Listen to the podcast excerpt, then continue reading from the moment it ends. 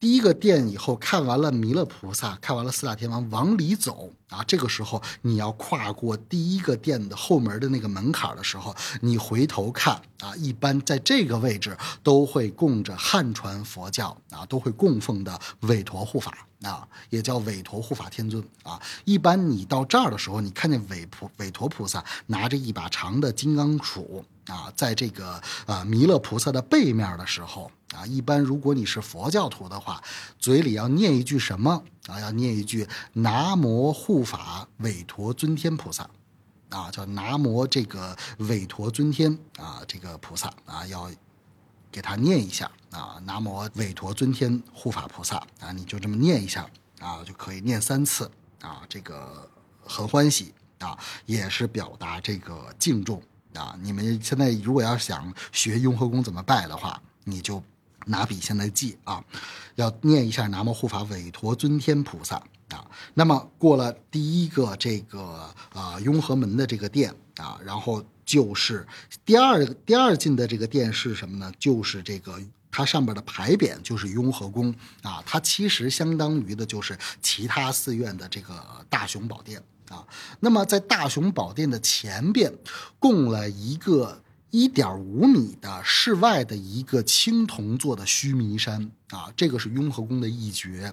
很多的人走到那儿的时候都不会看这个青铜做的一点五米的须弥山啊。这个须弥山是一个文物啊，它也是一个特别这个有寓意的佛教象征的这么一个图腾啊，叫须弥山啊。须弥山是什么意思呢？须弥山在佛教当中代表的是整个宇宙六道轮回的构造。啊，那么最低层就是最底到地狱啊，地狱的最底层叫无间地狱啊。那么天道的天道又分为色界、欲色、欲界、色界和无色界。那么无色界最高的天顶叫飞想飞飞想出天。那么下到无间地狱，上至天道的天顶飞想飞飞想出天。那么中间整个宇宙的所有的构造。啊，那么佛教给它取了一个名字叫须弥山啊。那么须弥山的四周呢，啊，这就是啊四片大海啊，四片大海中间呢，中央呢就有四大部洲啊。刚才我们就讲了四大部洲，那我们现在人呢，就是在四大部洲当中的南瞻部洲，就我们现在生活在的这个地球嘛啊。实际上地球呢只是南瞻部洲的一个星球而已，但是因为众生的业力不同，因此你看不到其他维度的世界啊。你也看不到其他维度的什么轨道众生啊、天道众生啊等等等等啊，我们只是从佛经里边或者是从文化的这个传承当中听到了有各种各样的东西啊，但实际上六道轮回你要是观察的话，畜生道肯定是有的，这是你亲眼可以看到的啊，而且还有很多轨道众生也肯定也是有的啊，为什么？因为我们这个。东方文化就太迷信了，就鬼神文化其实是非常的丰富的啊，所以鬼道众生和旁生道肯定是有的啊，只是我们看不到天道、地狱道和阿修罗道啊，实际上都是因为维度不同啊。那么你走到这个呃雍和宫的这个殿前的时候，这个大雄宝殿的殿前的时候，你要看一下这个呃这个一点五米的这个须弥山啊，这是一个呃非常精致的一个。这个图腾啊，那么雍和宫殿啊当中供奉的是什么呢？供奉的是三世佛和十八罗汉啊。以前的话呢叫银安殿啊，就是在雍和宫没有被立为是这个藏传佛佛教的这个寺院的时候呢，呃，叫这个银安殿啊，它是这个雍亲王啊，就是这个雍正皇帝以前做这个雍亲王的时候会客的一个地方。是会客的一个地方，它里边供奉的就是三世佛和十八罗汉。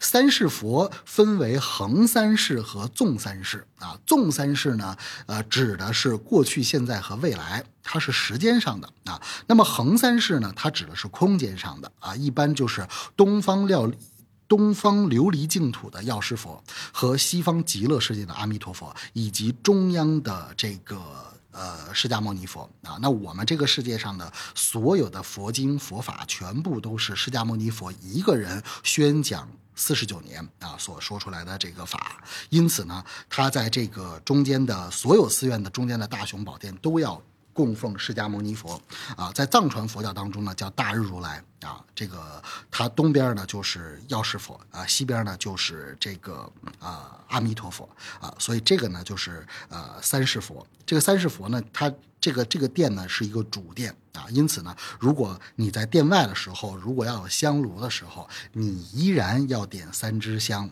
然后呢。代众生祈福啊！记住了，代众生祈福，不要为自己的这个私心杂欲啊去祈福啊！你就想，我今天来雍和宫跟我没关系。你越想跟你没关系的时候啊，这个福气、你的财运、你的姻缘往往就来了。那因为你的。当你在为众生着想的时候，你的事业一定会有护法神来承办啊！这个是拜佛的一个很关键的一个点啊。那这个时候呢，你就可以进去去看一看啊，拜一拜。然后标准来讲啊，烧完香以后进入到殿中的时候，你依然要顶礼三次，就是磕三个头啊。然后呢，这个雍和宫殿呢，就是大雄宝殿的东侧啊，就是药师殿啊。这个药师殿很厉害啊。这个药师殿里边呢，供着药师佛的坛城啊。你从大雄宝殿拜完了以后出来，可以先去它东侧的药师殿啊。这个药师殿里面呢，供奉的是啊这个药师佛啊、长寿佛啊，这个好像还有无量寿佛和这个这个这个白度母啊。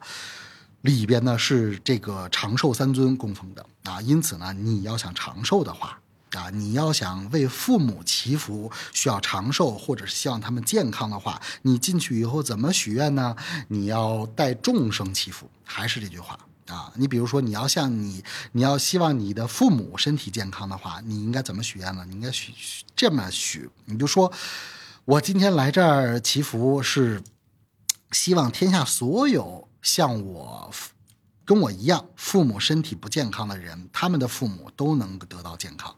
啊，你要这样去发愿啊，你的事情自然会有人承办啊。这个就是说，呃，不管是作为善信来来讲，还是作为你本身就是一个佛教徒来讲，你都应该去这样去许愿啊。你这样才能跟佛相应啊，就这样去许愿啊。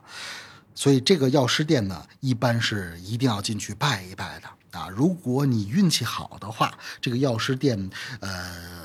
一般拜佛来讲的话，都是上午去拜啊。如果上午拜的话，有的时候你赶赶上这个喇嘛啊，有个这个僧人啊，这个在旁边的话，他有可能会给你一点西地，把佛前的这个瓜子花生给你抓一下啊，那你就是很有福气啊。我上次就就就是就是正好赶上这个呃这个僧人啊发这个瓜子花生，哇，好多人就在那抢。